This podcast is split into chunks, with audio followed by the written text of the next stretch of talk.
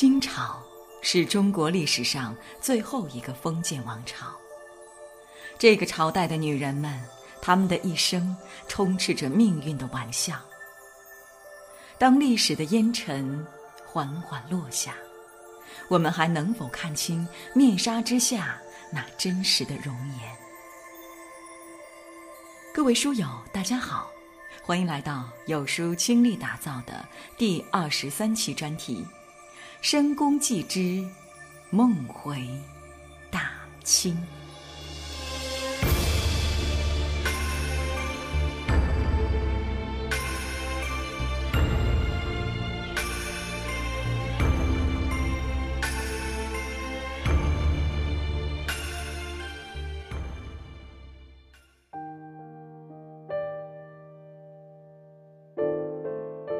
生活中总有一些这样的人。他们表面上看起来木讷老实，甚至有点愚笨，但是他们在处理事情上一点儿都不含糊，反而能表现出异于常人的智慧。这就是我们常说的“大智若愚”。这类人表面上不露锋芒，实则是胸中自有一种大智慧。在晚清历史上，就有这样一位皇太后。在人们的印象中，她性格懦弱，不善谋权，和同时期的西太后慈禧相比，她简直相差千里。有人甚至评判，当年的双太后垂帘听政，她只是一个傀儡而已。然而，事实并非如此。其实，她不仅善良、聪慧，德行兼备。更有着出色的大局观念。晚清正是因为有了他的存在，才在濒临灭亡之际有了短暂的统治中心。他就是历来容易被人忽略的东太后慈安。真正才智出众的人，看起来都好像比较愚笨。下面，就让我揭开历史的神秘面纱。让大家看到一个不一样的慈安。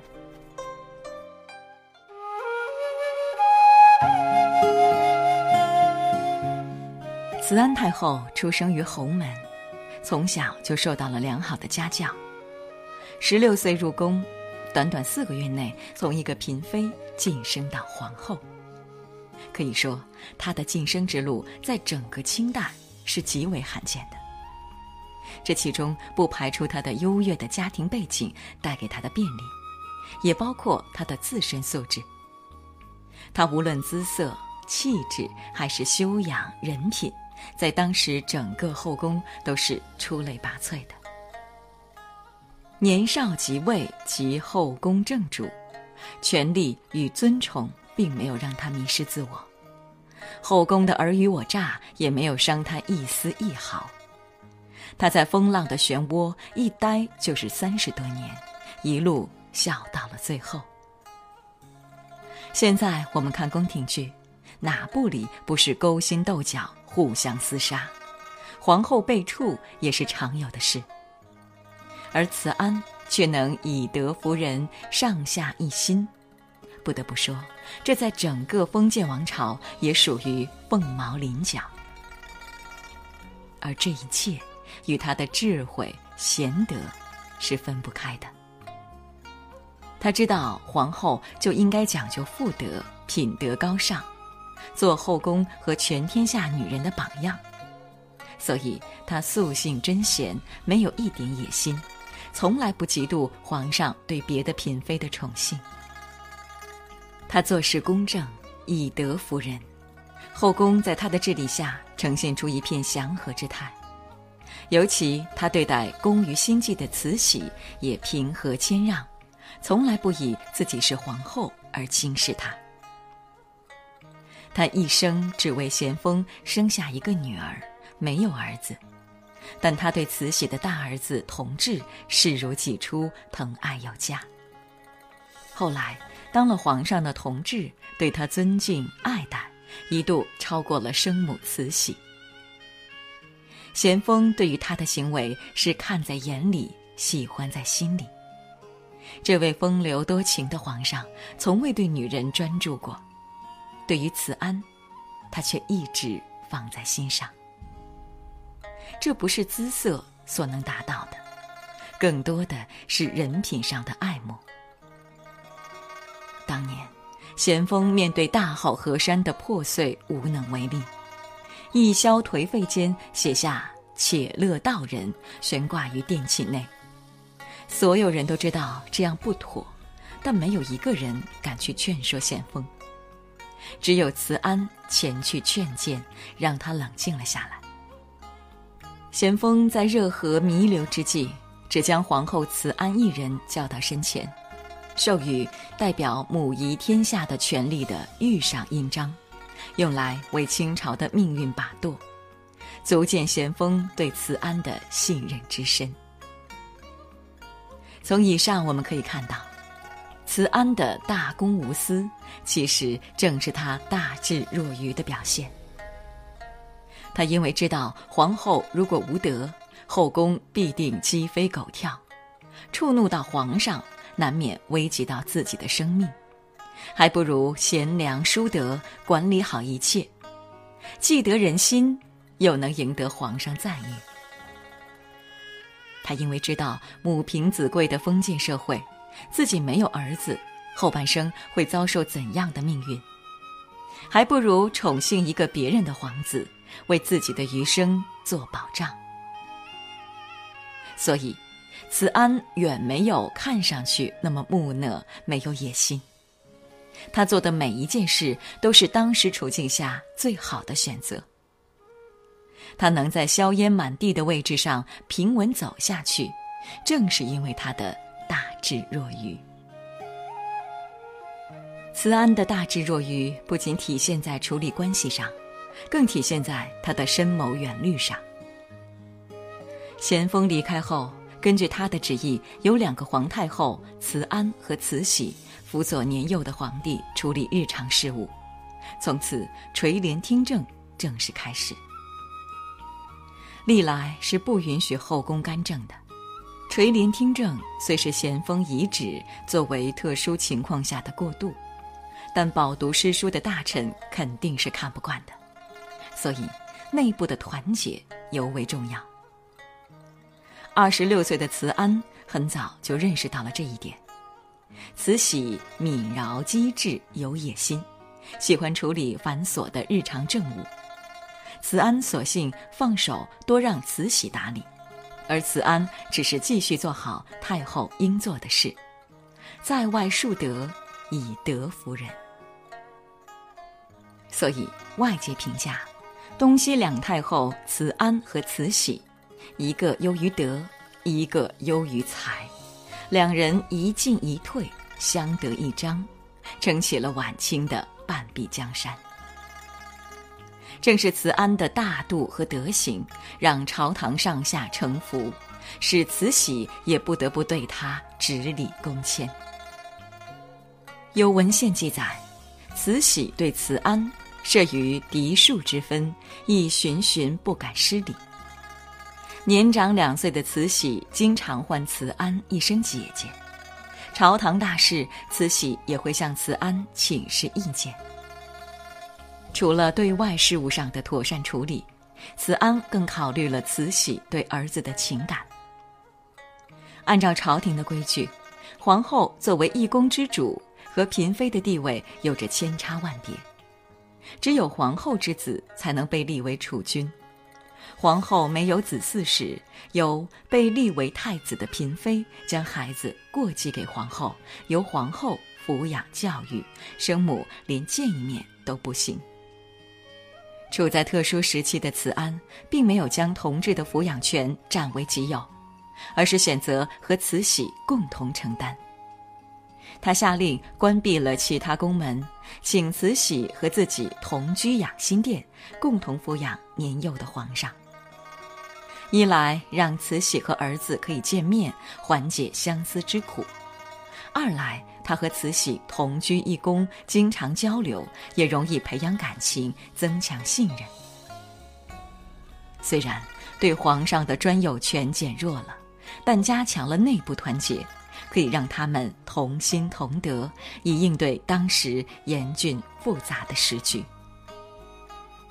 不得不说，慈安的眼见着实和大局观念是一般的男儿都不具备的。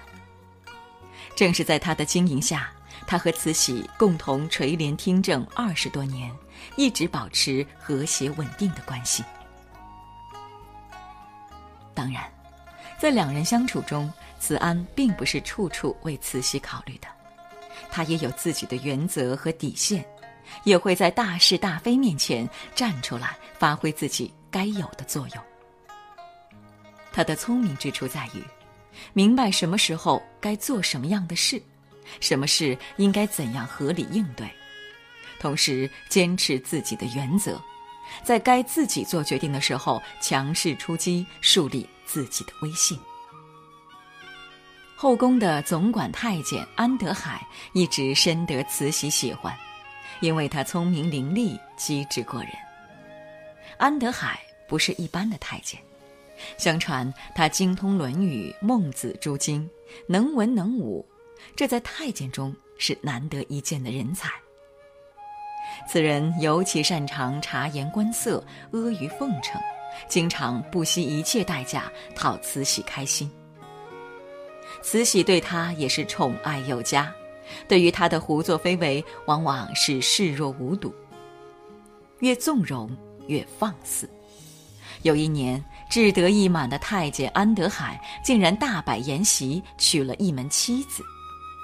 后来，甚至借着去江南置办龙衣的机会，招摇了一路，所到之处大肆索要钱财，置国法于不顾。安德还以为有慈禧这个靠山，就万事无忧，可以我行我素。他没想到，一向沉稳温和的东太后慈安。会向他出手。山东巡抚丁宝桢一上奏受贿之事，慈安立马下命诛杀，完全不顾慈禧的袒护。慈安在关键时刻能以国法德理为主，做出符合天朝子民的意愿，反映了他的智慧与大局观念。他以民众的意志给慈禧一次警告。既顺应民意，也树立了自己的威信。在风雨飘摇的同治时期，慈安作为和慈禧相制衡的力量，在朝政建设上做出了不可磨灭的贡献。正是两人的相互配合，使得朝政一时清明，出现了短暂的中兴之象。后来，年仅四十五岁的慈安忽然猝死。至此，朝堂完全由慈禧一人独断专行，晚清的悲惨命运才加速到来。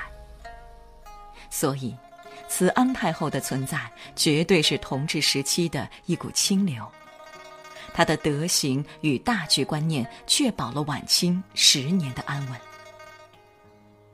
在那样复杂的局势下，在那样危险的漩涡里。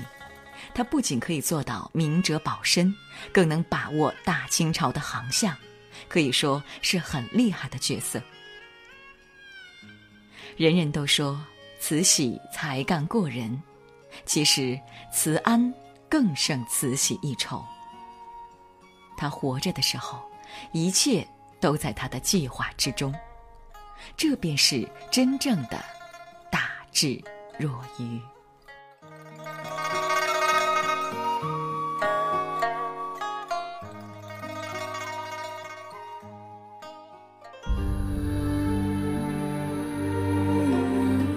他天真可爱，喜欢女扮男装行走宫闱。他喜爱夕阳，常常给慈禧太后拍照片。他本是太后皇帝的开心果儿，却为何一朝遭慈禧厌弃，沉井于紫禁城？明天同一时间，有书带你走进珍妃的末世传奇。云想衣裳花想容，深宫高墙锁住了如花女子的脚步，却锁不住他们的心。在有限的自由里，他们活出了精彩，活出了性情。那么，你喜欢本期专题栏目的哪位人物呢？欢迎给我们留言，敬请期待有书专栏，每天为大家带来最具文化特色的美文。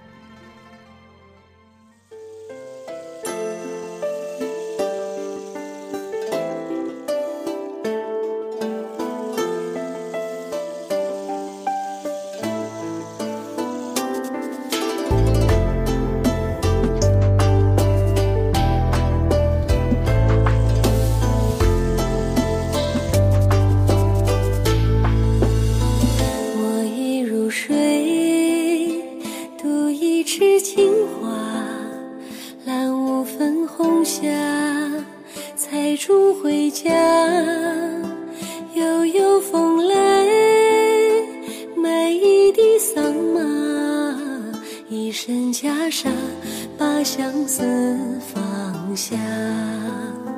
十里桃花，待嫁的年华，凤冠的珍珠，挽进头发，檀香拂过，玉镯弄轻纱，空留一盏芽色的清